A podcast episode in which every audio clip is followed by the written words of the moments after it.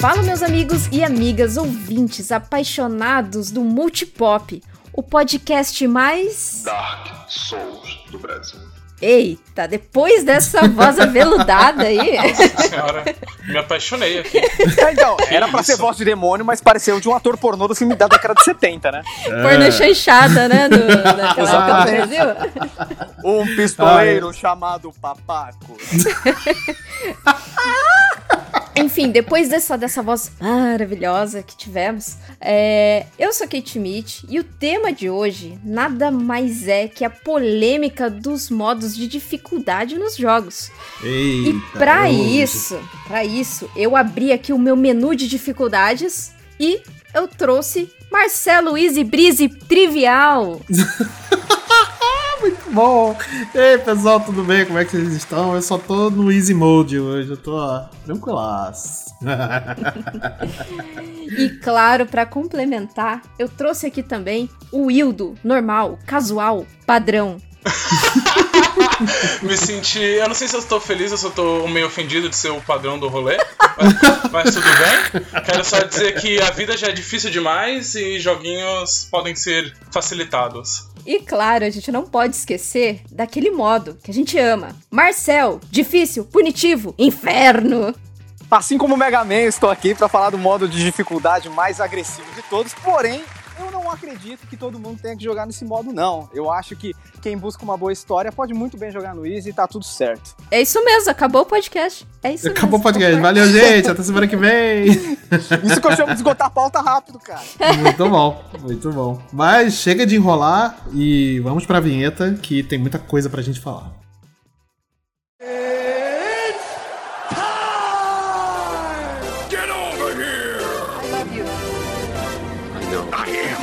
Danger. I'm Batman. I make every shot count. Just roll. Action. Pessoal, antes da gente começar o cast, eu quero fazer aqui um pequeno disclaimer, rápido disclaimer, um disclaimer easy aqui pra pra vocês. Seguinte, tudo que a gente abordar hoje no, no podcast vai ser opinião estritamente particular dos membros da, da bancada, entendeu? Ou seja, minha, da Kate, do Marcel, do Will, tá? É, a gente não tá aqui para cagar regra de, de, de ninguém, cada um tem a sua própria vivência e experiência de- em relação a- aos jogos, né? E outra coisa também, a gente vai entrar em alguns detalhes, em alguns assuntos que a gente não tem total conhecimento sobre os termos que são mais aceitáveis em relação a isso, então a gente já pede desculpas de antemão se a gente falar algum termo que seja ofensivo ou que não seja considerado mais o correto hoje em dia. Então a gente já pede desculpas de antemão, a gente está aprendendo, a gente quer aprender, por isso mesmo a gente aborda os assuntos, né? É, porque a gente quer sempre aprender e incluir mais esse tipo de vocabulário no nosso dia a dia. Então, é, já tá aqui o disclaimer. é, eu espero que vocês entendam e que curtam o episódio que vai ser maravilhoso esse bate-papo.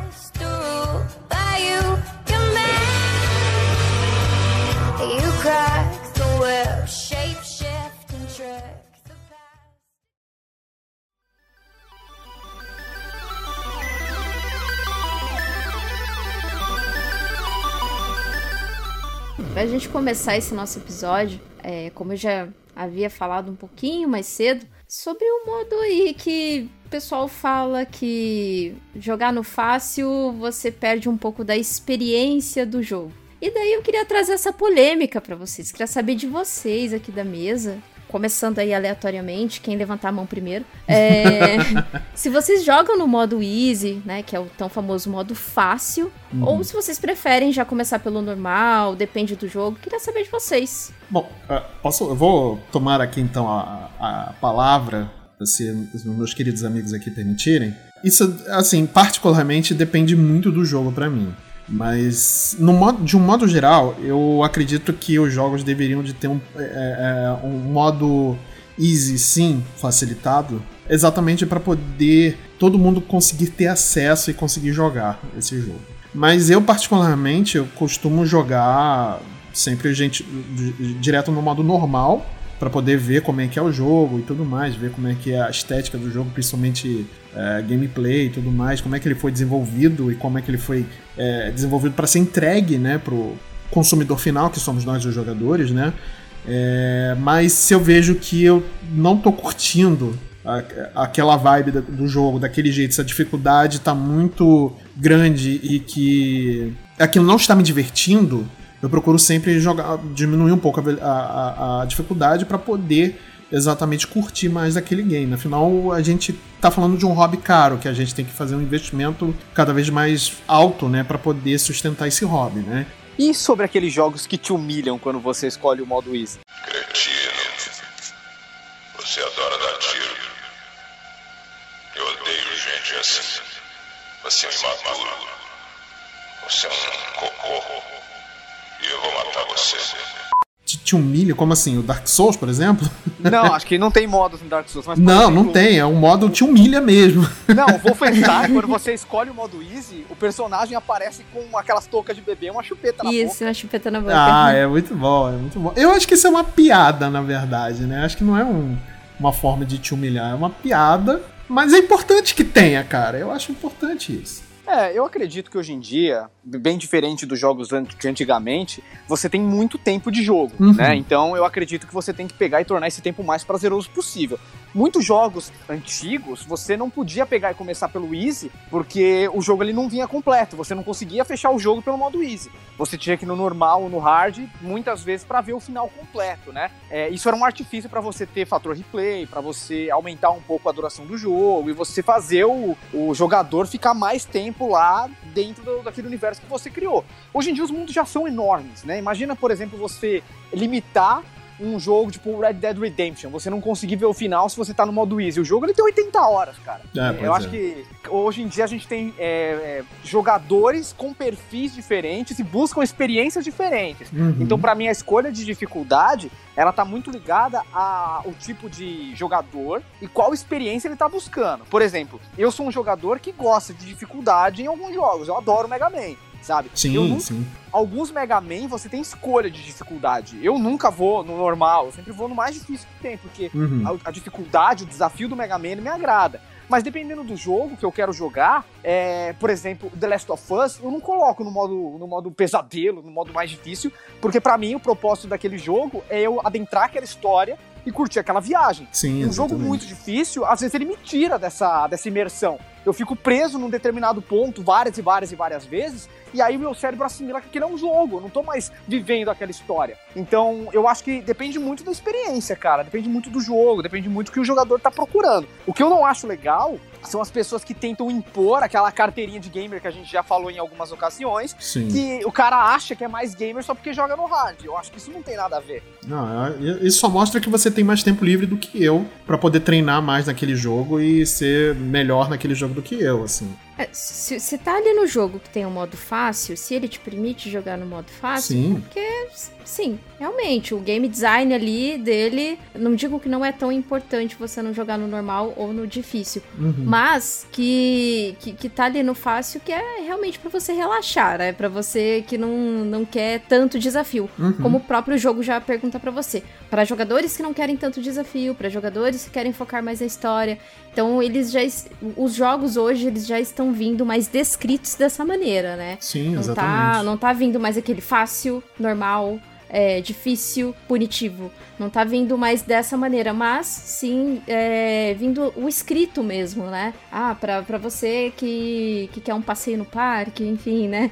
É Então, assim, é verdade. se, o- se o jogo te, te tá te apresentando que você pode, que você tem essa possibilidade de jogar no fácil, tudo bem, não tem problema. Agora, tem jogos que eles são focados em, em serem mais desafiantes mesmo, né? Ter, ter um desafio a mais. Aí tá no game design do jogo. É, Aí é, é que entra aquela coisa de, ah, pra você sentir mesmo o jogo tem que ser no, no, no difícil e tudo mais.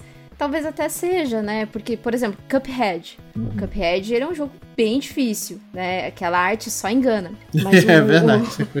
O, jogo ele é bem difícil, no entanto, que o modo fácil dele você não consegue progredir. Se você jogar ele no, no fácil, você não consegue ter progressão das fases, da história. Enfim, você só passa a fase, mas ela não, não tem evolução alguma, né? Então seria um modo mais de treino. Uhum. E assim, e o game design dele é ser desafiador, né? Agora, como o Marcel falou, The Last of Us, é, eu conheço muita gente que, que só jogou que não que só jogou, mas que teria interesse em jogar pela história. Sim. Assim, né? Ele tem até o modo trivial, né? Aquele- Sim, sim. Não, não tá como fácil, tá como. Tem trivial, fácil, é normal, é difícil e tem aquele permadeath, né? Que Uhum. a gente não falou ali na apresentação, mas é, é, é basicamente isso a nossa vida, né? O permadeath. É, eu fui uma dessas pessoas que jogou The Last of Us, tanto um quanto dois, é, primeiramente no modo mais fácil, né, para poder curtir a história. E, e o primeiro, mais especificamente, porque eu não conhecia e tudo mais, era a primeira entrada, né, do, do jogo no, no, no console. E eu joguei, a primeira vez que eu joguei ele realmente foi no modo mais fácil, para poder curtir a história e tudo mais, e ver como é que é a jogabilidade, se eu ia me acostumar com aquilo, eventualmente, né. E quando eu vi que eu me acostumei, eu recomecei o jogo, agora como eu já tinha já conhecia a história e tudo mais, aí eu queria testar um pouco mais os desafios do jogo, né? Se ele é um pouco mais desafiador e tudo mais, ver como é que seria aquele mundo é, de uma forma, entre aspas, mais real, né? É, é, você realmente está correndo perigo a, a qualquer momento, a qualquer tiro, a qualquer coisa que te atinja possa te matar muito rapidamente ou não, né? Então, realmente, eu testei primeiramente se eu ia me adaptar com, com os controles, né? E não me tirou nem um pouco do, do, do- da vibe do jogo, não, jogar no modo easy, vou sendo bem sincero. E olha que eu sou jogador de Dark Souls, hein? Eu adoro Dark Souls, cara. Mas, mas é assim, realmente é, é- é porque o Dark Souls, ele. Eu vou, vou cometer um crime aqui com os fãs de, de Dark Souls. Ele não tem muito foco na história. O negócio dele é mais os desafios e, e, a, e, o, e a progressão do, do- do personagem. Mas, né? É, é, foi até legal você comentar isso do Dark Souls, que eu lembrei aqui que eu não sou tão fã de Dark Souls, né? Porque eu prezo muito pela qualidade de vida. E, e daí quando. Quando eu assisti. o- Eu, eu gosto muito de assistir alguns gameplays, assim. Aham, Quando eu assisti o, aham. gameplay, o gameplay de Sekiro, é, acho que é Shadow Twice, né? Que, que É, Shadows Die Twice. É, Die Twice, isso. isso. E, E tem sentido por ter essa frase, hein? Tem sentido. É. e, e daí eu, eu gostei muito do dele. E o pessoal já fala, ah, é da From Software, ele tem essa pegada de Soul, Souls-like, né, que o pessoal fala, Isso, tal, um isso, jogo isso. difícil. E mesmo assim eu, eu acabei comprando, né, eu falei, ah, vamos ver. Gostei do jogo, gostei pra caramba. Ele não tem, óbvio, ele não tem aquela modo easy, modo normal, não, ele é- tem... Eu, porque a proposta dele é ser desafiante. Né? É desafiante e ágil, na verdade, porque ele não Isso. tem aquelas tabelas de Excel que você tem que fazer, que nem o Dark Souls tem, né? É, é Builds porque e sei o assim, a- a- o, o foco do, do SEC, pra você se dar bem ali no jogo, você tem que saber é, aparar o ataque. É, é. Aparar o ataque e saber o momento de atacar. É muito aquela coisa de paciência, é muito daquela coisa. É, é você ter muito. Como fala também. Parcimônia. Cara. cara, você ser muito. Sei, lá, é mais do que paciência, você ter, ter psicológico, sabe? Pra, pra você saber o momento certo de fazer as coisas ali. Sim, então eu sim. gostei disso, eu gostei dessa proposta. Ele é um jogo difícil, mas eu gostei da proposta dele, por ele ser difícil. Então, cara, é quando eu, eu consegui passar a Lady, é Lady Butterfly que, que é o nome Isso, dela? Eu isso, sempre isso. erro o nome dela. Lady Butterfly. Nossa, porque assim, teve uma vez que eu tava quase matando ela, faltava um golpe. Só que eu fiquei tão esbaforida que para ela morrer logo que eu morri. É, então. É um jogo que te pune pela sua, pela sua impulsividade. Exato, pela sua impulsividade. Então, quando você tem essa proposta que não só leva o jogador a, a sofrer que não condenado ali, mas que também faz, ensina ele a ter, a ter essa, essa coisa de psicológica mesmo, né? É. De você saber esperar. Você tem inteligência emocional. É, era essa palavrinha. Aí, a Você tem palavrinha inteligência semana. emocional pra você direcionar. Então, assim, eu acho incrível. Eu gostei demais do jogo. E eu não gosto de Dark Souls. Eu, eu ainda joguei até o Nihon. Dropei ele na metade, porque eu cheguei num boss ali que, pra mim, falei, não, chega. É, como eu falei aqui, qualidade de vida. Qualidade de vida. Mas. Eu normalmente, quem tem interesse em ah, eu jogar pelo menos um jogo de Souls, eu super indico o, o Sekiro, porque assim, ele Ou até não o é. Bloodborne também. É, o uma boa Bloodborne, exatamente. Joguei Bloodborne, gostei do Bloodborne. É um, um ótimo jogo também. Uhum. Mas eu sempre falo, olha, você quer tentar jogar algum jogo da From Software, vai de Sekiro, porque ele não é tão difícil quanto os outros Souls. Eu posso estar sendo polêmica aqui, eu posso estar falando abobrinha, mas é no meu CPF, então tá tudo bem. Não, não, mas tá- você tá certa mesmo. Você tá Eu, certa. eu, eu tenho uma perspectiva diferente, assim, eu concordo em partes com a Kate, eu acho que o, o Sekiro, ele não é mais fácil, eu acho que ele é tão difícil quanto, mas é, a mobilidade não é um problema tão grave quanto a franquia Souls, porque na franquia Souls você é muito pesado, cara, é uma questão muito de... Mano, tudo é questão de timing, né, mas eu acho que você se sente um pouco menos impotente na pele do, do personagem do Sekiro, você se sente mais ágil, você sente que você tem mais condições de revidar, você tem uma gama de possibilidades maior do que na franquia Souls. Eu jogando Dark Souls, eu me sinto muito pesado, cara. Parece que o personagem tem uma tonelada. E assim, é, o fato dele ser muito devagar, acho que piora ainda mais quando você pensa a distância que estão os checkpoints. Eu, eu acho que tudo isso acaba pesando um pouco, né? Uhum. É, não foi, esse pesando não foi trocadilho, tá? Eu, juro. É, eu, eu concordo, acho que dentre os jogos da From Software que você pode entrar, Sekiro é muito bom. Não é da From Software, mas eu acho que ele também é uma boa porta de entrada pro gênero, é o Nioh. É um gênero Ah, é verdade. É, é um, ele, ele acaba indo por esse lado meio samurai, da mesma pegada que o Sekiro, ele é mais antigo, mas ele tem um- uns elementos de RPG que dão uma, uma saciada nesse problema aí que é a, a questão da dificuldade. Depende da sua habilidade também, mas você consegue pegar e fazer certos upgrades, aprender certas magias que acabam te auxiliando no combate. Não depende somente de timing e habilidade. Você tem outras coisas aí que podem te ajudar no meio do caminho. É, eu gosto do gênero, assim, mas eu, eu não tenho paciência pra jogar de maneira muito longeva, sabe? Uhum. Eu acho que eu tô, eu tô nessa vibe aí de ter, viver os jogos pela história. E por mais que eu ache os jogos da From Software têm a sua importância,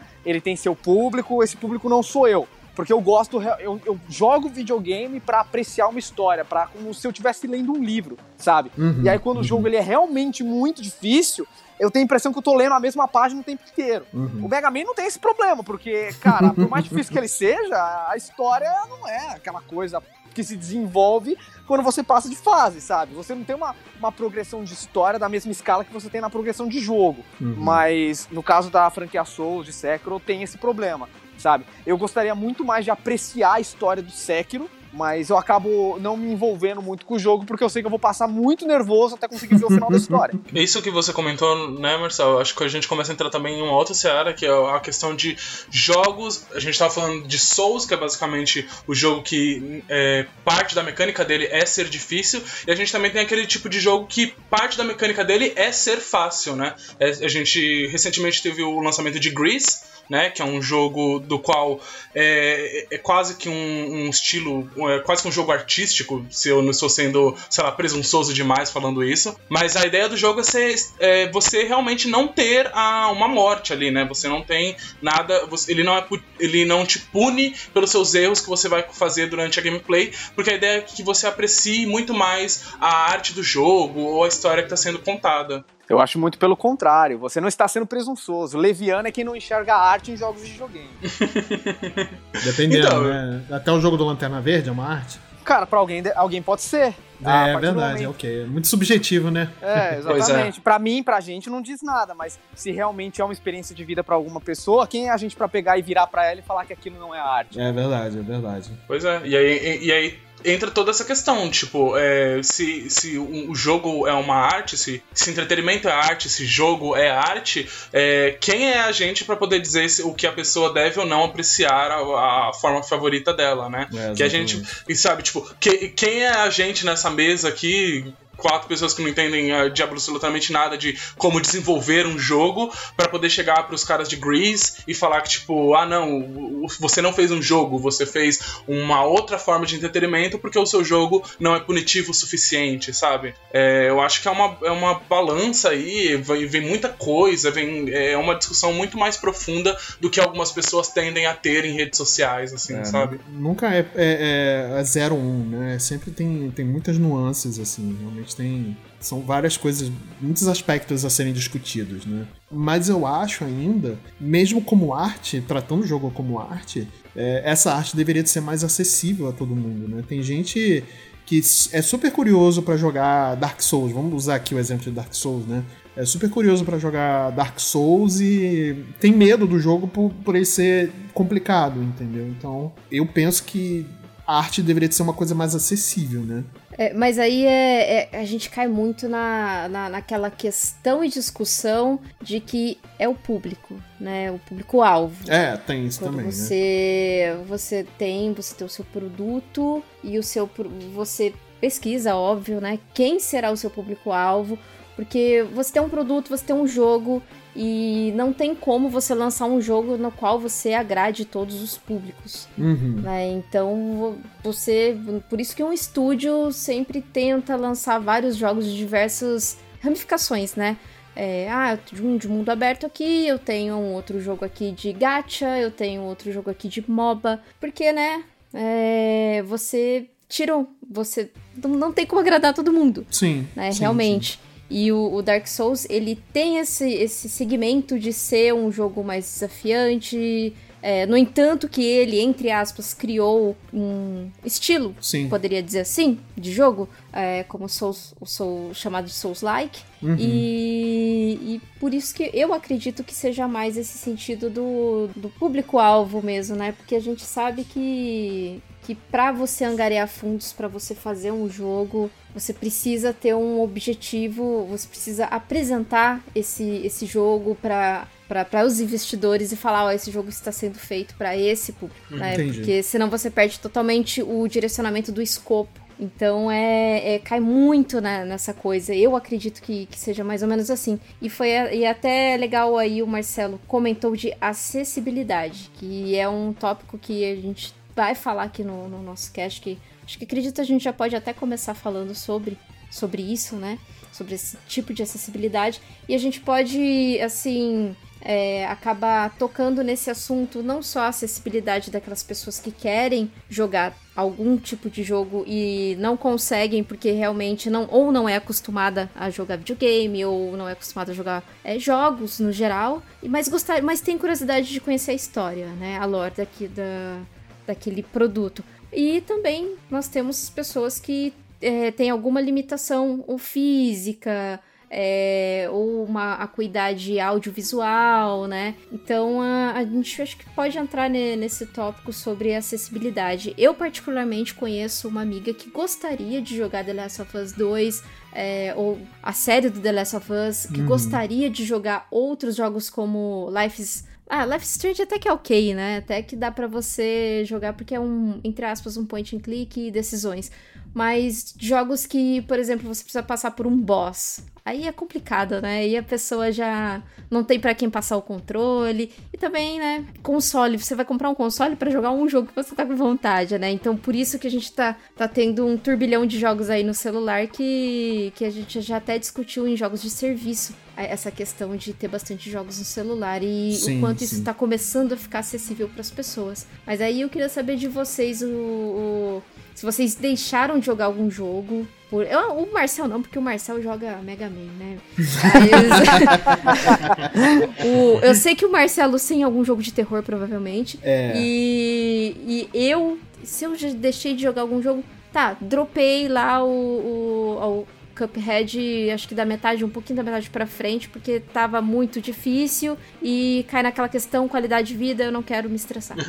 É, então eu queria saber de vocês se dropou algum jogo, se vocês conhecem alguém é, que tem algum tipo de dificuldade mesmo, né? Que não consegue jogar algum, ah, algum game que, que tem vontade, né? Conhecer eu conheço, né? Por exemplo, a gente tem o nosso querido Luca e o Luquita também, nosso querido Luquita aí, um abraço pra você. Eu sei que você ouve aí a gente toda semana, tá acompanhando a gente aí. Eles têm maior vontade de jogar a série Persona, só que eles não jogam exatamente por causa de um negocinho chamado legenda, entendeu? O jogo não tem uma legenda em, em português, entendeu? É uma coisa que hoje é uma. é- Eu não vou dizer que é fácil fazer, porque nada envolvendo produção de jogo é fácil, né? Mas é, é muito mais. É, mas é acessível de se fazer, não é impossível. E, e principalmente para grandes empresas como a Atlus, a Sega, né, Sony, enfim, quem for. Mas, é, mas no caso do Persona, que é a Atlus, é uma grande empresa, ela tá por trás da Sega, toda financia, né,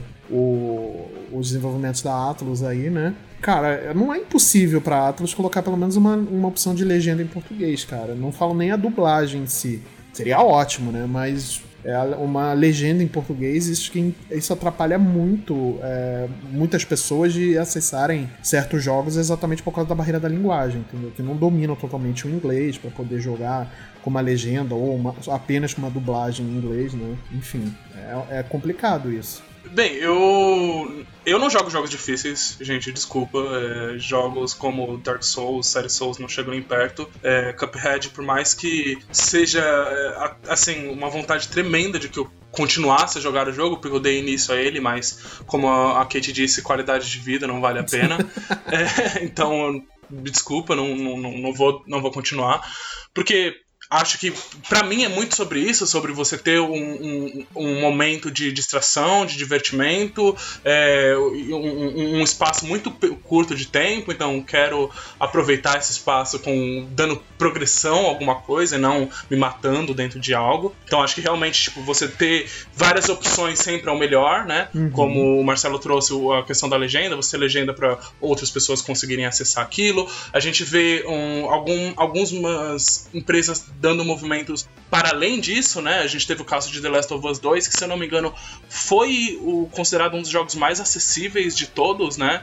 Ele tinha diversas possibilidades que você conseguia alterar, desde, é, desde a da cor do jogo, cor da mira, como coisas mais complicadas, com, é, para você poder incluir o jogo e trazer isso para mais pessoas. E quando a gente está falando de mais pessoas, a gente não está falando só do, do gamer padrão, né? A gente está falando de pessoas PCD, a gente está falando de pessoas com de, de outras de outras áreas, porque Todo mundo quer jogar videogame, todo mundo quer consumir entretenimento, todo, todo mundo quer ter um momento de lazer. Então eu acho legal essas, essas empresas quando elas conseguem dar um, um passo um pouco à frente. A Xbox é, trouxe o, o- um novo controle, né? Que saiu. Já saiu já faz um tempo, acho que saiu em 2018, se eu não me engano, né? Aquele controle acessível do Xbox, do qual eles deram a oportunidade de outras empresas usarem aquele controle. Ele é um pouco caro, a gente sabe que isso ainda é um problema por, por outro lado, mas a gente vê assim certo movimento acontecendo na indústria, talvez não tanto por parte de alguns, talvez por parte de outros. A gente sempre está em busca de mais pessoas, né? Mais pessoas podendo gostar de, de joguinhos, de histórias, de entretenimento e coisas do tipo. É, o Wildo falou aí da acessibilidade do The Last of Us 2. São mais de 60 fe- features para acessibilidade do jogo, né? Inclusive para jogadores que têm baixa acuidade visual ou até total. É impressionante então isso, né? é, é impressionante, é bem legal. Eles investiram pesado ah, nisso. Eu achei super válido. Acho Pra mim, a acessibilidade nos jogos vai bem além, né, do que... Porque, assim, é- a, a gente consegue jogar, então, que às vezes a gente sente falta de coisas que, né, pra outras pessoas, nossa... Enfim, mas uma outra coisa também que eu até ia comentar aqui é que talvez tem isso nos consoles, é você fazer re- remapeamento do- dos seus botões no Uhum. controle, né? Então, se, se a pessoa ela tem alguma, algum tipo de é, deficiência né, física, ela consegue ma- remapear o controle é, de, de uma certa maneira que ela con- consiga jogar também, né? É, eu não sei como funciona do teclado e mouse no PC, porque assim, eu, eu não sou usuária de, de, de PC. Então eu acredito que tenha mais, é, mais acessórios disponíveis para esse tipo de limitação. Agora, controle, eu sei que joystick é uma coisa mais complicada mesmo, né? E inclusive eu até vou citar uma coisa que, que sai um pouco do, do nosso escopo de conversa, mas o- uma, uma amiga minha, assim acontece com os meus amigos, né? Mas eu gosto de contar os causos. Uma amiga minha, ela já tá no sexto controle de PlayStation 4. Ô, louco. Que isso, gente? E, sim, é, é, assim, ou dá drift, ou algum botão para de funcionar. é, sempre dá problema, assim, nos controles. E assim, ela, ela a gente joga muito looter shooter. E daí ela avisa pra mim, ó, eu vou passar o líder pra você porque eu não tenho triângulo. E o triângulo é o botão que você sobe pra órbita, né? Pra levar pro, pros destinos. E, e daí ela, ela dá esse aviso. Ou senão, às vezes, a gente tá em alguma fase e ela fala assim. Eu não consigo fazer tal coisa porque eu tô sem o botão tal, sabe? E eu acho isso tão incrível porque a pessoa consegue jogar. assim, Pois é. pra mim, eu ficaria tão incomodada com aquilo, mas assim, ela acostumou com os controles. Aí ela faz esse remapeamento de controles também, né? Porque ela coloca os botões mais cruciais pros botões que ela tem e esses mais secundários para os que não estão funcionando. Então, até semana passada era o triângulo que não estava funcionando, agora é o triângulo e a bolinha. É. então, assim, ela é, é, é só, é só um, um fato curioso, sabe, do que a gente Uhum. também pode fazer, mas é uma feature que a gente nem mexe no, no, no videogame, porque a gente tá acostumado. Não é que a gente tá acostumado, né? A gente tá, tá sempre ali jogando e não, não precisa se preocupar, entre aspas, com isso, né? Mas depois que isso começou a cair na minha cabeça, eu falei, nossa, ela tá com um problema no controle. Mas assim, pensa numa pessoa que, além do problema do controle, tem algum outro problema agregado, né? Então, Sim, assim. verdade. É, a gente sai um pouco dessa nossa bolha para pensar um pouco mais no próximo, né? Então acho que essa acessibilidade ela é muito importante, ela tem chego com, com jogos AAA e espero que, que chegue com os outros jogos. Inclusive acho que o Pokémon, eu não sei se é o Sun, Sun e Mu, ele você consegue jogar com uma mão só. Caramba, não sabia. Não, o- o- até onde eu sei, o que dá pra jogar com uma mão só é o. Let's go. É o Let's Go, né? É o Let's Go Pikachu e Eevee. É o Let's Go, mas eu, eu acho que do, do 3DS também pode, também dá. Eu, eu só posso estar muito louca, mas assim, eu acho que também dá. Ah, legal. Que eu lembro que na época o pessoal comentou, assim, alguma coisa do tipo. Eu só queria fazer um comentário aqui Uhum. que eu não falei nada sobre é, algum jogo que tinha alguma coisa que era muito difícil e por isso que eu não jogava. Eu vou fazer esse comentário porque eu não sou o rei do modo hard. Eu jogo o modo hard, eu gosto e tal, mas, por exemplo, Sekiro é um jogo que eu não joguei, que eu dropei porque era muito difícil. Uhum. Durante a pandemia, eu tava me descontrolando demais jogando qualquer tipo de jogo na pegada de From Software, eu ficava muito puto. Eu acho que a ansiedade no geral já tava a pico, então qualquer 20 mortes no mesmo lugar me deixava realmente muito puto, estragava o meu dia. Então dropei, sabe? Eu, eu sempre quis entender até o final da história do Sekiro, como a trama se desenrolou, mas a dificuldade tava realmente prejudicando minha saúde mental já fragilizada pela pandemia. Então, não, eu não sou o cara que só joga tudo no hard. Eu só queria deixar isso claro aqui e, e- e segue o jogo aí. É que assim, o... esses jogos da From Software, né? A dificuldade tá intrínseca no, no, no, no- gameplay, né? Mas eu acho que isso não pode ser um. E como a Kate também falou, né? Sobre a questão do público-alvo e tudo mais. Mas eu acho que isso não pode ser um impeditivo. Não pode ser o único atrativo do jogo. Eu acho que tem que ser. eu acho que a arte tem que ser acessível para todos, né? Mas é. Mas é como a gente já discutiu aí várias, é, várias vezes, a- é um negócio muito cheio de camadas, né? Cheio de nuances, né? A gente ficaria horas e horas e horas e horas e horas falando sobre essa- essas nuances aí pra, pra até abordar e chegar num ponto de coesão, né? Mas é complicado, realmente.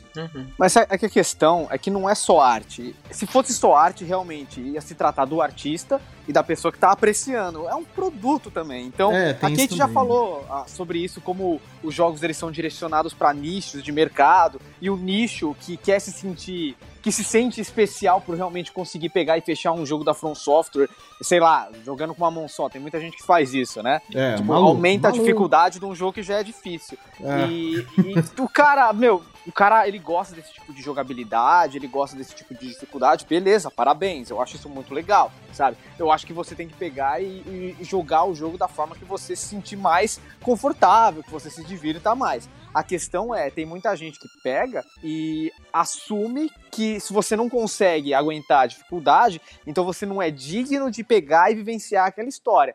Eu já não acho isso legal. Não, nem um pouco. É, outra coisa que eu sempre peguei e ponderei é sobre a acessibilidade. Realmente, uma pessoa que tem qualquer tipo de limitação, seja física, cognitiva, qualquer coisa assim, e queira experimentar esse jogo, ele vai ter duas vezes mais dificuldade, mil vezes mais dificuldade.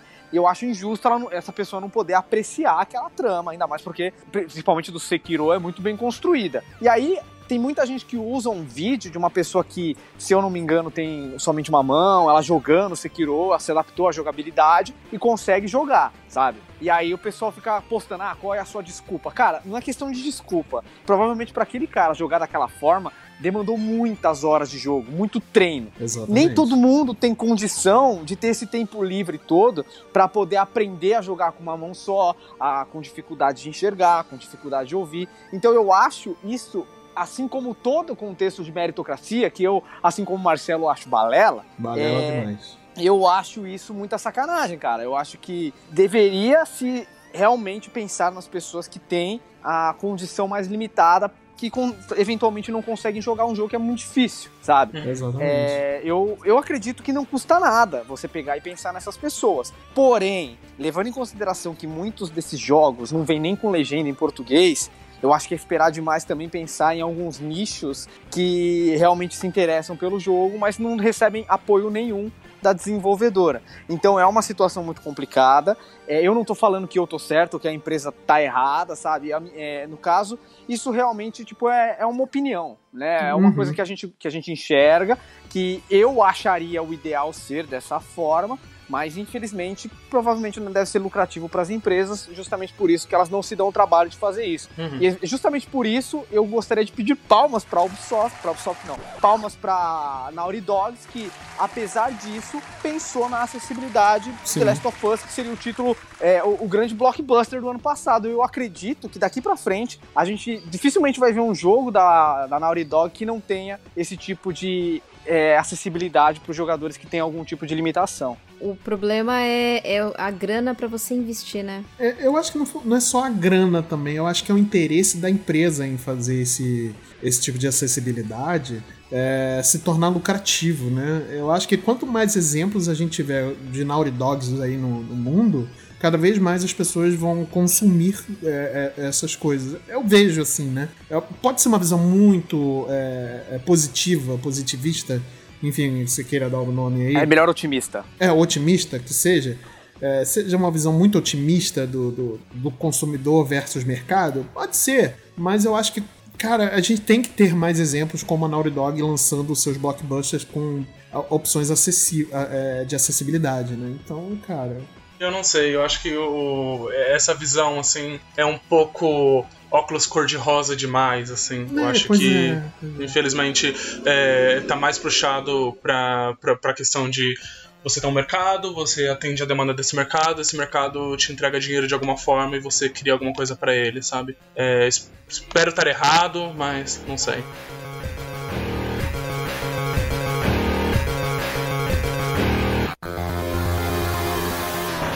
Mas falando de acessibilidade, é, não só a acessibilidade, acredito que, que nesse sentido que a gente abordou, mas também existe acessibilidade de preço, né, meus amigos? Preço. Aquela coisa que, que faz todo mundo chorar no final do mês ou no começo do mês, depende muito de como tá o seu cheque especial. Essa- É, bom ponto a mas- ser adicionado aí, que é a questão do cheque especial. Mas o, o, o que nós vamos trazer aqui é o preço-valor. Na hora de comprar games, os, os jogos, né? Porque existe muito aquele estigma de que se você tá pagando por um jogo muito caro, então eu vou aproveitá-lo no máximo. Então tem que ter tantas horas de gameplay, tem que ter isso, tem que ter aquilo. Ou seja, né, você, consumidor, está pagando pelo produto, você cobra mesmo, né? Cobra a, a, a produtora em si. E daí, essa acessibilidade, ela existe no preço aí ou não? Ela existiu em algum momento? Hum, porque, né? O que eu é também verdade. posso trazer é que videogames é um hobby caro? Hum, joguei, hein? Tó, pra você. Uma coisa, é, videogame é um hobby caro, mas uma coisa ser um cara ou, ou, sei lá, de difícil acesso, não significa que ela tem que ser. Eu acho que são coisas completamente diferentes que o pessoal dá uma esquecida de vez em quando. Videogame é um hobby caro? Sim, ele deve ser caro, ele precisa ser caro. Aí é onde a gente tem que debater e realmente ter outras conversas sobre isso, sabe? Puta, cara, é, é difícil você pegar e ponderar essa questão do preço e do valor, porque hoje em dia a produção de um jogo é muito caro, né? Uhum. E, e eu acho que infelizmente, é, é a realidade. Para a empresa ela ter lucro em cima daquele jogo que ela fez, ela precisa vender por esse preço absurdo que ela tá vendendo agora, sabe? Cada vez mais a gente vê a indústria fazendo jogos cada vez maiores, que demandam uma, uma um processamento gráfico cada vez maior, e obviamente você precisa de mais profissionais para desenvolver isso. Então eu entendo por que, que o videogame se tornou um hobby tão caro. Porém, por outro lado, videogame é cultura, né? Na minha opinião. E eu acho que todo mundo deveria ter acesso a esse tipo de coisa, entende? Então, por exemplo, eu sei que aqui no Brasil a gente já teve, pode parecer utopia, mas a gente já teve um Vale Cultura aqui no Brasil. Uhum. E países como a França, por exemplo, eles têm um Vale Cultura. E eu acho que quando você pega e, e limita esse Vale Cultura, não possibilitando que você compre jogos com ele, é, é claramente o governo não tá enxergando o potencial cultural que aquela mídia tem, Uhum. sabe? Então eu acho que, de uma certa forma, eu sou a favor da popularização dos jogos, porque, principalmente, eu acho absurdo, cara, você ter um- uma mídia tão rica culturalmente como o videogame e você assumir que por causa do preço somente as elites podem jogar, Sim. sabe? As classes menos favorecidas têm muita condição de pegar e desenvolver coisas em cima daquilo. É, muita gente pega e fala sobre incentivo de esporte, incentivo de lazer, as classes menos favorecidas e obviamente isso faz toda a diferença para você diminuir o impacto de, de situações de risco, de criminalidade e tal. E eu acho que você pegar e incentivar a cultura do videogame também teria esse potencial, sabe? Só que as pessoas, muitos gamers, inclusive gamers de esquerda, às vezes tem essa perspectiva tipo elitizada, sabe? Se você não tem dinheiro, você que não compra o jogo. E eu já não penso dessa forma. Eu acho que o videogame ele deveria ser democrático, mas como? Essa que é a questão, né? acho que cai exatamente naquilo que eu, que eu levantei. Tipo, é uma, é uma mídia cara? Sim. É uma mídia é, que é cara para ser feita, para ser produzida? Também, né? É, mas, infelizmente, cada vez eu, eu sinto, é claro que minhas palavras não são definitivas, eu não sou o detentor da espada, da moral e do conhecimento, mas eu sinto que cada vez mais é, esses valores se ficam cada vez mais absurdos, são menos repassados para, aquele, para, para aqueles que realmente fizeram e botaram a mão na massa ali no jogo, sabe? É, e, e a gente acaba criando um- um- uma bolha do qual sempre chega alguém e diz alguma coisa do tipo: ah, não, mas tem que ser caro mesmo porque a gente tem que. porque é, custa caro fazer. Tá, mas. Caracas, custa caro fazer, mas pra onde essa grana tá indo, sabe? Porque cada vez sinto menos que ela tá indo para as pessoas. A gente vê cada vez mais é, notícias saindo sobre crunch, sobre funcionários que é, foram abusados de diversas formas dentro dessas empresas. Então, tipo, é, existe um desbalanceamento muito grande que é uma mídia muito cara, do qual não o- essa verba não está sendo transferida para as pessoas que deveriam estar sendo transferidas, sabe? Então, é, quando a gente conversa sobre é, poder transformar essa mídia mais acessível para todos, eu acho que essa é uma conversa que não é só pura e unicamente para quem tá na ponta final ali, sabe? Pra gente que compra os joguinhos e não quer pagar 370 reais num jogo. É também para aquele que tá produzindo o seu jogo e deve ganhar o, o merecido por aquilo, sabe? Sim, sim. É, o sim. crunch muita gente não percebe, mas ele pode ser evitado com você contratando mais funcionários. Então, se por acaso uma empresa sobrecarregando uma quantidade pequena de funcionários, você resolve isso contratando mais profissionais. Então, o que está acontecendo? O que o Wildo falou tá certo. A, a empresa, ela tá visando o lucro maior, tá deixando um cara só trabalhar por mais horas para não ter que pegar e contratar outro cara. Então, isso a gente já nota que existe um desbalanceamento aí. É. É por isso que hoje em dia eu não tenho dó de empresa, sabe? Por mais que eu goste de certas empresas, por exemplo, a Naughty Dog, que eu já citei, eu gostava muito da CD Projekt Red, ainda gosto, sabe? Mas é, eu acho que esse tipo de comportamento predatório que as empresas têm é totalmente desprezível. Uhum. Então eu acho que é por isso que a gente não tem que ficar pensando no bem-estar da empresa, porque ela não tá pensando no bem-estar do consumidor, porque ela não pensa duas vezes antes de lançar um jogo todo incompleto só para ganhar em cima do hype do full price de quando o jogo sai. E ela também não pensa no seu trabalhador, porque se por acaso ela pensasse, não teria crunch, não teria, não seria uma prática normal da indústria. Não, e, e faz total sentido isso. E assim, eu sou, eu sou o tipo de consumidor que eu não, eu não reclamo é, necessariamente de preço ou se aquele preço vale o valor do jogo, enfim. É porque, assim, ouvinte, preço e valor tem, são comp- coisas completamente diferentes, apesar de soarem parecidos, tá? eu sou o último que fala, ah, mas é- esse jogo de 300 reais não vale 300 reais. Cara, eu não sou ninguém, eu acho que ninguém é ninguém pra... Nossa, foi muito... ninguém é ninguém. Quem é ninguém? É, pois é, mas assim, é, eu acho que ninguém tem, talvez, por falta de palavra melhor, é, gabarito suficiente pra dizer que aquele jogo não vale va- não vale a 300, vale 100, vale, vale 200 ou que não vale nada, entendeu? É, é como a gente falou mais cedo no, no cast, aquele jogo que você acha que não vale a pena pra você pode ter impactado outra pessoa e você não sabe, sabe? Então é, é um negócio muito, é muito abstrato. Mas eu acredito que tem jogos, eles têm preços super inflados exatamente pelo hype, que eles poderiam, eu digo poderiam, não estou dizendo que deveriam ou nem nada disso, eles poderiam ter um preço diferente, um pouco mais baixo, e eles são super inflados exatamente por causa do hype que a própria empresa, a mídia, a nosso, o nosso senso de consumo e urgência de consumo é, acaba afetando, entendeu? Então isso afeta muito em relação ao valor do preço, ao valor, ao preço, né, do final do produto, né? Mas é puro e simples consumismo nosso também, né? A gente tem culpa é, de não só não total, né? Mas a gente também tem culpa de alimentar esse, esse monstro, né? É, eu acho que vale, vale a pena a gente pensar desse lado também. Não tô aqui também passando mão na cabeça de empresa, dizendo que, ah, coitadinha da empresa, coitadinha do engravatado, nem nada disso. O engravatado tem mais o que se ferrar mesmo. Mas eu digo. Porque ele explora o trabalhador, dá crunch no cara, o cara faz horas absurdas de trabalho, é, como é o exemplo aí de Cyberpunk, né, do caso, do caso mais recente que a gente sabe, e outros que a gente não sabe. Pô, o cara é extrapolado em horas aí para poder cumprir um prazo irreal, e lança um jogo todo cagado, todo mal feito, pra poder ficar fazendo mais crunch, pra poder lançar patch em cima de patch em cima de patch, entendeu? Exatamente pra pegar esse, esse senso de urgência nosso, de tipo, ah, se, se a gente atrasar em, em mais um ano o jogo, o jogo não vai não vai vender o que a gente estava esperando, entendeu? Então é, é- essa é uma- é mentalidade muito nociva em relação ao, ao consumo do que, da, daquilo que a gente bem gosta, né? Então é, vale a pena a gente pensar por esse lado também, né? É, eu queria concordar um ponto com você e discordar de outro. Que Sim, assim, por favor. eu, eu concordo com você na questão que preço e valor são coisas completamente diferentes, sabe? É realmente o que a gente conversou antes, inclusive fa- fala foi minha, né? De pegar e falar que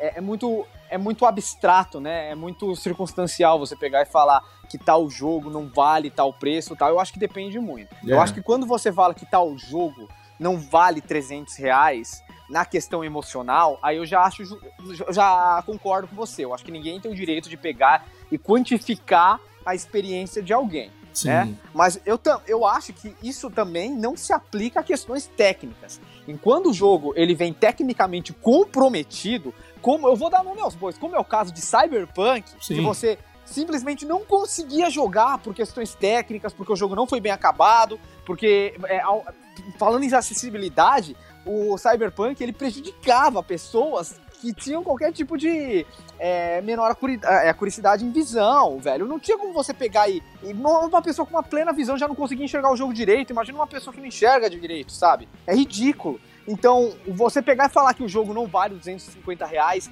no lançamento dele por causa desses problemas, eu acho extremamente justo. Sim. A empresa, ela simplesmente cagou pro consumidor final e lançou um bagulho zoadaço. Então, é tipo, eu, eu não aceito é, esse tipo de desculpa, assim, em questões técnicas. Agora, em questões de experiência, aí eu já acho outra história. Tem muita gente que pegou e jogou o Vingadores quando ele saiu, né? O, Marvel Avengers pro PlayStation 4, odiou o jogo, falou que o jogo é um lixo, tal, não sei o que. Eu não comprei o jogo na época, porque eu caí nesse hype aí, que o jogo era uma merda, eu comprei Tony Hawk. Fiquei muito feliz, porque Tony Hawk é excelente.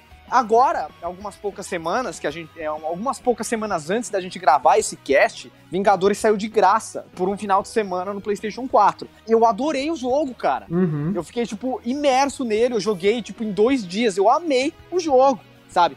Eu não sei se teria amado na época que saiu, mas eu tava esperando tão pouco dele que realmente a- a- a minha experiência foi muito agradável, sabe? eu acho que eu teria. Eu acho que eu teria achado que valeu 250 reais. Apesar de muita gente ter achado que não. Sim. Eu não sei como é que estavam as questões técnicas na época, mas eu acho que tudo isso tem que se ponderar, né? Não, Foi óbvio, o que- óbvio. exatamente o que você falou. O preço dele, você pode questionar, ainda mais se ele vem com problemas técnicos. Agora, o valor que ele tem pro seu pessoal, aí eu já acho que é uma questão que ninguém tem o direito de questionar. Então é só isso que eu queria separar. Por isso que eu falei que eu concordo e discordo. Não, é, pois é. Mas eu acho que eu passei a impressão de que você não deve contestar preço. Não era isso exatamente o, a minha intenção. E peço até desculpa se foi o que eu passei, na verdade. Né? Mas não é, é, é- é- não é porque eu não questiono que a coisa não deveria de ser questionada. Entendeu? Por exemplo, o Cyberpunk, né? O que a gente estava falando aqui agora. É, a gente, qu- quando o jogo saiu, a gente não tinha noção da, do- da quantidade de problemas que, a gente, que o jogo tinha, né? A gente não tinha a menor noção, porque todos os reviews que pré-saíram antes do jogo, né? é, todos eles estavam falando que, nossa, é um jogo muito bom, que é um jogo maravilhoso, que não sei o que, não sei o que. Entendeu? Parte da, parte da culpa. Na, na verdade, parte da culpa é, é da imprensa, que fez esses reviews é, é, super bonitos e floridos né, do, do, do jogo. E boa parte da culpa é da CD Projekt Red que enviou a chave desses jogos, desse jogo, né, pra, pra, imprensa, que é a chave do computador do jogo no PC, que o jogo tava rodando, teoricamente, tava rodando melhor, né, aquela versão que saiu ah, em dezembro do ano passado, né? E, e aí, assim, o hype pegou. Eu comprei o jogo no, no dia do lançamento. Eu paguei lá os, dos- é, os quase 300 reais do jogo. E só que eu acho que esse caso foi tão particular porque eu nunca vi é, uma campanha de refund do jogo como aconteceu com Cyberpunk, entendeu? É, a, a Sony e a Microsoft, né, as lojas é, virtuais do- do- dos consoles, é, dando refund do jogo. É, eles geralmente não fazem isso, ou eles se fazem, eles fazem com mil. é, você precisa fazer, sei lá, 50 vias de um documento, não sei o quê. É, é uma burocracia desgraçada para você pedir refund e eles não estavam fazendo, eles não estavam pedindo nenhuma burocracia em relação ao Cyberpunk, porque eles sabiam que o jogo realmente estava veio muito ruim, o pessoal não estava conseguindo jogar, estava crashando, enfim, é, os mil problemas que tinha na época. Eu mantive o meu jogo porque eu falei, eu pensei que o jogo poderia melhorar conforme o tempo. Eu consegui jogar bastante até do- da, da primeira versão, mas eu, porque eu tenho o PlayStation 4 Pro, então é, ele estava um pouco mais jogável do que os consoles é, base, né? Então eu consegui jogar, mas cara, realmente é, não é uma coisa que você não deva questionar, entendeu? Eu acho que eu posso ter, se eu passei a impressão errada, eu peço desculpas aqui. Cara, eu só queria até concluir esse assunto de Cyberpunk, porque eu comprei o jogo full price quando ele saiu no lançamento, na pré-venda. Eu recebi o jogo, eu achei que o problema tava no meu Play 4, na minha visão, eu achei que meu óculos tava zoado, sabe? E, e aí depois eu descobri que não, que o jogo saiu bugado mesmo, que eles estavam realmente recolhendo os jogos pra quem quisesse. Eu fiquei com o jogo, sabe? Uma pra esperança que eu realmente achava que ele um dia ia melhorar. Eu não joguei ele mais até hoje, eu tô no aguardo, não sei se tá bom. Se, se a galera aí souber se estiver bom ou não, manda nas redes sociais que se muita gente falar que tá bom, eu jogo de novo, eu volto a jogar. Mas eu também queria que aquilo me traumatizasse. Porque eu, a CD é, o comportamento de certas empresas, como a Naughty Dog, e a própria CD Projekt Red, no jeito que ela lida com o consumidor, realmente me comoveram por muito tempo. Eu comecei a acreditar que a empresa lá realmente podia estar mais ligada à questão artística, é, a querer oferecer o melhor produto possível para o consumidor e tal. E aí, esse jogo, Cyberpunk 2077, me fez cair na real que não, que o Wildo tinha razão o tempo inteiro e que é tudo questão de mercado. Então eu quero que esse jogo me traumatize e eu nunca mais vou confiar cegamente numa empresa. É por Meu isso que eu tô Deus. com o jogo na minha prateleira e, mano, paguei 250 pau e eu vou olhar pra ele e vou lembrar disso. E é por isso que eu não comprei o DLC do Ghost of Tsushima até agora, que vocês sabem que é um jogo que eu amo. É Eu não verdade. comprei, eu não comprei porque eu quero saber que se ele não tá bugado, eu não confio mais em ninguém, nenhuma empresa, velho. O Marcel vai colocar o Cyberpunk numa numa corrente, assim, andar com ele no pescoço. Todo dia ele vai poder lembrar. Exatamente. Cheio. Eu faço questão. É tipo um anel, né, do Senhor dos Anéis. Aí ele vai ter que jogar lá no, em, em Mordor. Cara, na real, eu tô procurando agora aqui na AliExpress pra ver se eu acho a corrente e os sinos, pra eu amarrar o jogo na- no meu pescoço, dar o sino pra vocês, pra vocês ficarem tocando e falando, shame, shame. Justo. Justo, agora, é, é- agora vacin- vacinando, né? Então é, dá pra estar aí pelado no meio da rua, olha aí. Ô louro, ô louro, meu. Ô, louro.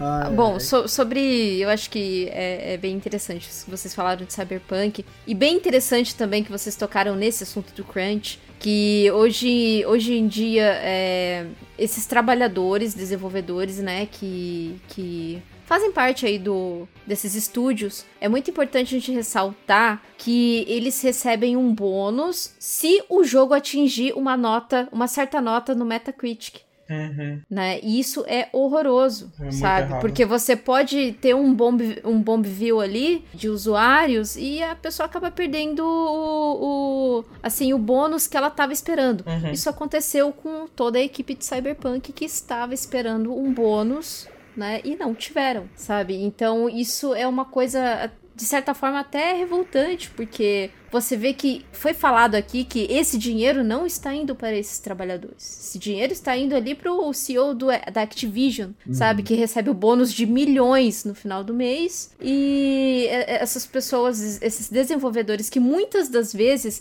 nem trabalham fixo naquele, na, naquele estúdio, tá? Eles trabalham durante alguns meses, ou se não só naquele projeto, e depois eles é, são mandados embora porque acabou o, o projeto, enfim, você só participou ali, fim, tchau, e você é descartável porque esse é o nosso sistema. Pois é. Né? O sistema, se você, o sistema te descarta assim de uma maneira como se você não valesse nada se você não, se você não produz. né? Exatamente. Então é, é, é mais ou menos nesse sentido.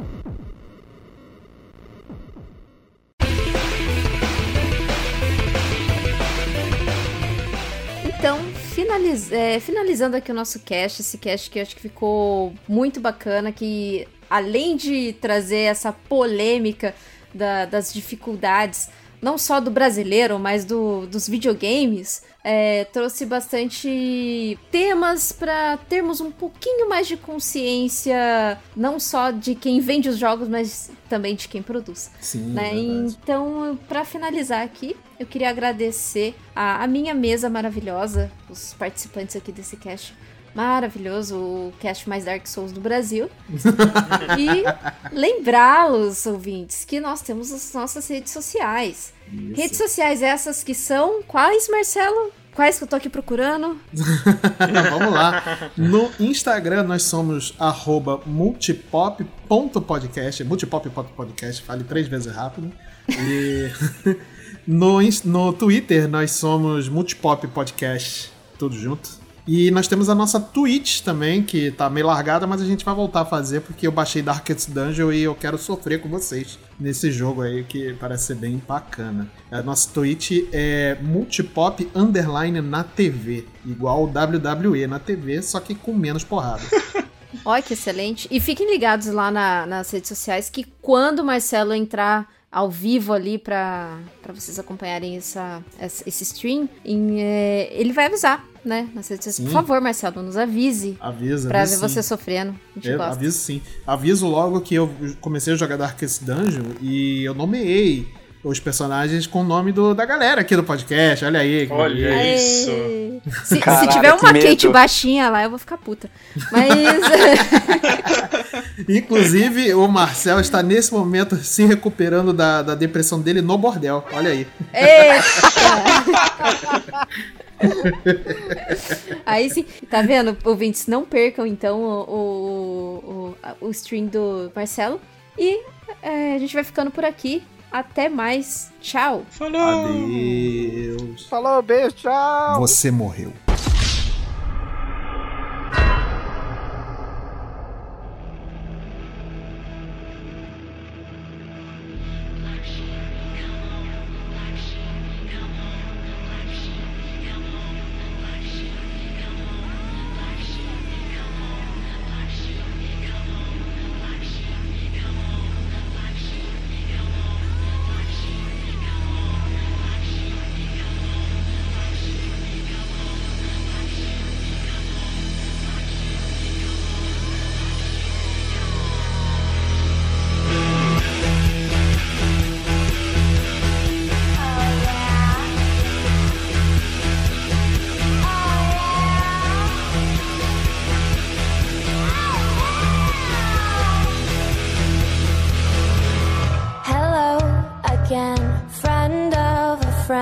and I knew you were. Our common goal was waiting for